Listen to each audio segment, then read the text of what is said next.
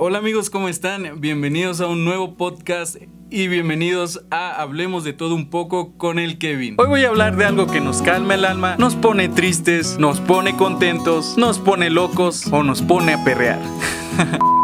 La música es el arte de combinar los sonidos en una secuencia o sonidos combinados sucesivamente. La música en mi caso pues la utilizo para animarme en ciertas situaciones, claro está.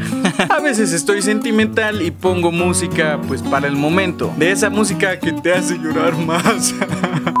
Otras veces pongo música porque estoy feliz y pues pongo esa música para que me haga un poco más feliz, para que me anime más, vaya. Hay canciones sentimentales que te hacen recordar a personas, otras canciones que te hacen recordar momentos, otras que te hacen extrañar a alguien y otras que te hacen odiar a alguien.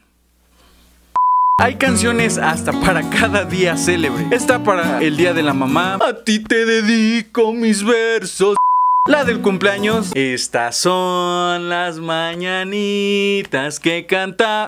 La del Día del Padre. Hasta la del Cobae. Colegio de Bachilleres. Están las canciones para sentirte buchón. Sí, señor. Yo soy de rancho. Las canciones para ser un excelente mi rey. Ahora te puedes marchar.